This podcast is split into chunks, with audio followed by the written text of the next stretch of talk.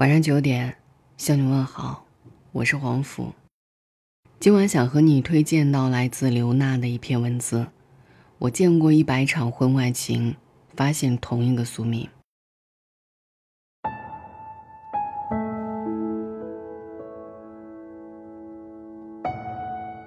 这个四月，我见了两位读者，他们是报纸情感专栏的倾诉人。第一位是个姑娘，三十三岁。她年轻时有一个男友，当时她在事业单位工作，但编制一直没有办好，是临时工。加上她来自小镇，家里还有两个正在读书的弟妹，男友的父母反对他们交往。一开始，她和男友还非常坚持，她也试图通过考公务员改善自己的处境，只是连考两年，她都没考上，失落和猜忌。让她和男友矛盾渐多，最终两人分手。分手后，男友很快找了一个门当户对的女友，结婚生子。这姑娘第二年也考上了公务员，并经人介绍认识了一个在国企上班的男孩子，也就是她后来的丈夫。她坦言，结婚时她不爱丈夫，只想成个家，给父母一个交代。当然。或多或少也有证明给前男友看的赌气，离开你，我照样过得好。生孩子后，经济和教养的各种琐事纠缠在一起，让她很是疲惫，和丈夫的关系变得更差。一个偶然的机会，她和前男友恢复了联系，她过得也不好。妻子是殷实人家的独生女，性格强势，花钱大手。对待孩子的她父母各种看不惯，一来二去，她和前男友又见了面，惺惺相惜。她再次向他忏悔，向他表白，讨他欢心。后来，两人有了婚外情。对丈夫的嫌恶，对家庭的逃避，对旧情的执念，让她把加倍的爱和温柔，都投入到婚外的那个男人身上。她就像个倔强的小女孩，在年少时迷过的那条路上重新走下去。当然，终于获得体制身份、挺起腰杆的她，潜意识里也在通过这种隐秘的重得，夺回那个一度失去的男人，报复他那曾经势利的父母，补偿过去无数个暗夜里流泪的自己。只是她忘了现实今非昔比。也忘了有人本性难移。婚外情维持了差不多一年，她丈夫发现了端倪，步步逼问，她交代了实情。她问婚外的那个男人，接下来怎么办？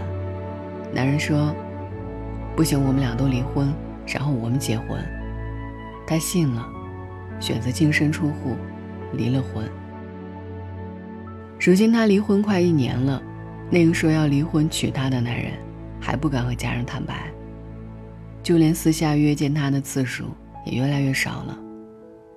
他渐渐看懂了，那个两次离开她的男人，根本没有娶她的意思。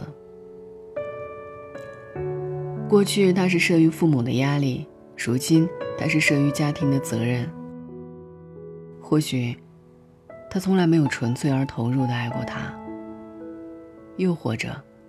他自始至终都觉得他配不上他的爱。前几天，他想念孩子，想念以前的家，向前夫低头认错，希望能够复婚。已经有了新女友的前夫果断拒绝了他。我真是一个愚蠢又失败的女人啊！聊天中，他多次重复这句话。第二个读者是个男人。今年三十七岁。他和妻子结婚十二年，生养两个孩子。他大学毕业后自己创业，遇到一个同道中人的提携。后来，男人把自己女儿嫁给了他。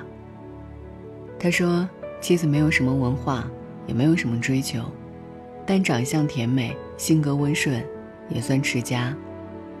他出身底层，是原生家庭的老大，把亲情看得很重。所以，小有成就后，他和妻子的感情还算好。他也以为会这样一直好下去。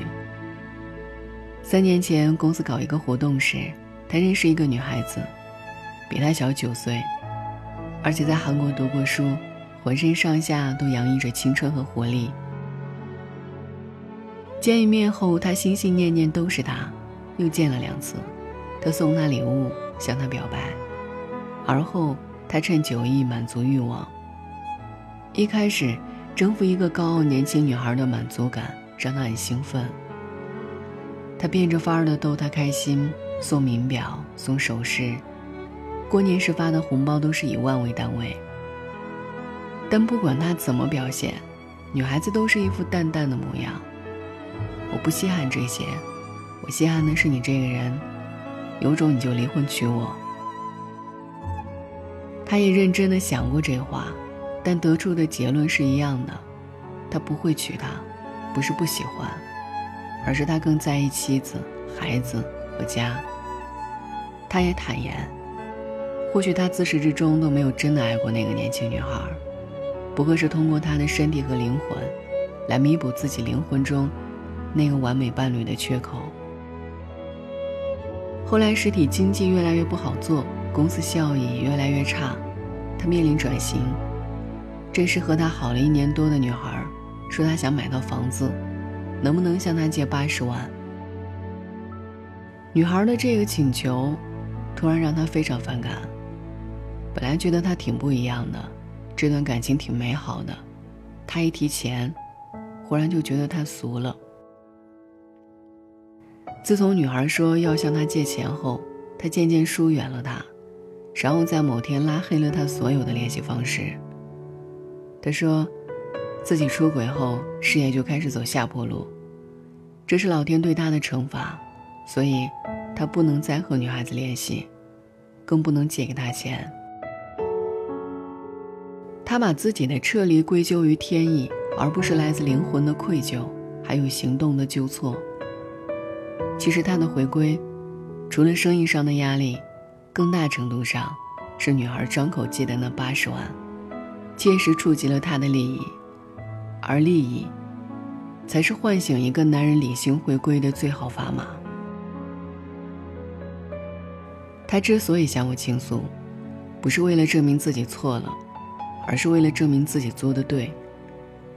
这个意图在他多次提及又前后矛盾的这句话里。可见一斑。我一直把家庭看得很重，真的。一个为婚外情离婚的女人，一个为婚外情放手的男人，每一个都像极了我见证过的那一百场婚外情。自二零一二年一月，我开始接听情感热线，在报纸上写情感专栏。这个专栏是一周一期，一年平均四十八期，七年多就是三百多期。这三百多期中，有一百篇乃至更多的文章是关于婚外情，而这些婚外情的结局，无一例外的宿命都是：先动情表白的往往是男人，但先临阵脱逃的也是男人；后半推半就的往往是女人，但最终破釜沉舟的也是女人。现实中有多少人陷入婚外情？这是个隐晦而私密的问题。但那一百篇和婚外情有关的文章，还是让人看见了这样的真相：一，没有爱的婚姻，不是迁就，而是坟墓。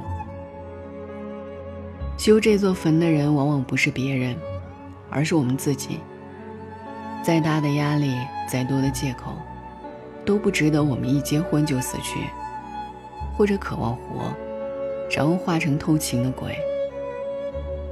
为自己结婚，为自己离婚，对自己负责，这是一种自我珍贵的自持。第二，在婚外寻找爱的人，后来都变得更孤独。婚外情的最大坏处，不是东窗事发，不是颜面扫地。而是外部征战引发内心战争带来的自我消耗。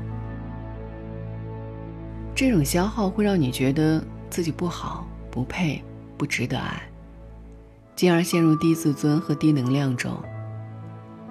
婚外情后，你为什么更孤独了？因为原本就孤独的你，又在心里被人割走了一块肉。第三，是我们吸引了婚外情，不是他选择了我们。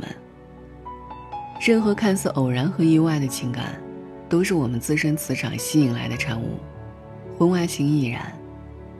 所以，悲剧到来时，与其愤愤不平地指责别人，或一辈子以受害者自居，不如尽快找到自己的缺陷和匮乏，修复它，丰盈它。人生不长，请用到对的人和对的事上。第四。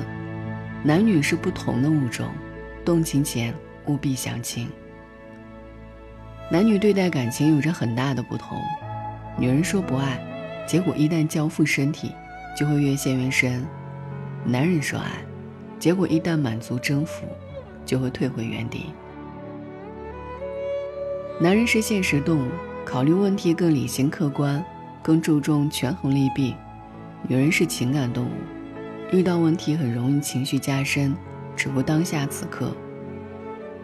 女人的感情像毛线，纠结着、缠绕着、疙瘩着、牵绊着。有时，解开一段情就要用一生。而男人的情感更像是水龙头，来的时候倾泻而下，走的时候戛然而止。男人无法改变女人。女人也很难改变男人。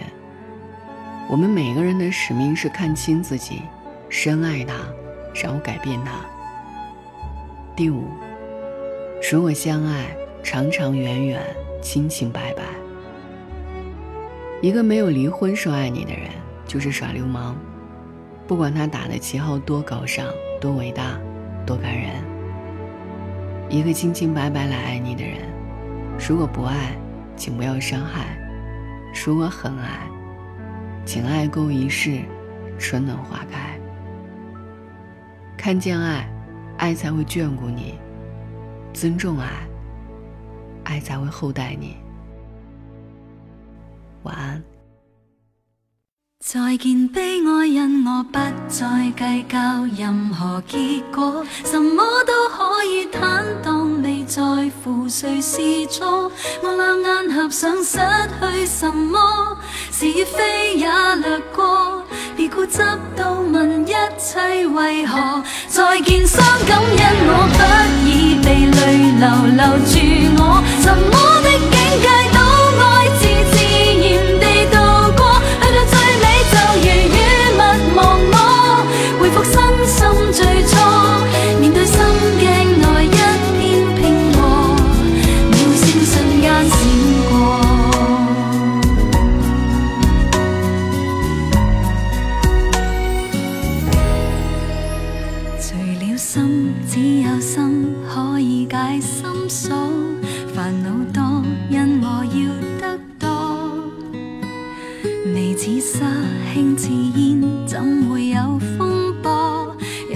像跌入了恒河，情路太。